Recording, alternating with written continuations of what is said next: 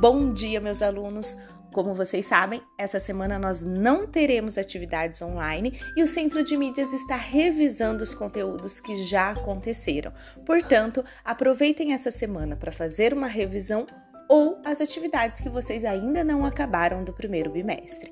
A partir da semana que vem, a professora estará com vocês em tempo real para tirar as dúvidas do primeiro bimestre e para que nós possamos fazer algumas atividades para ver como estão os conhecimentos de vocês nesse primeiro bimestre. Então acompanhe maiores informações. Um beijão para todos e fiquem com Deus.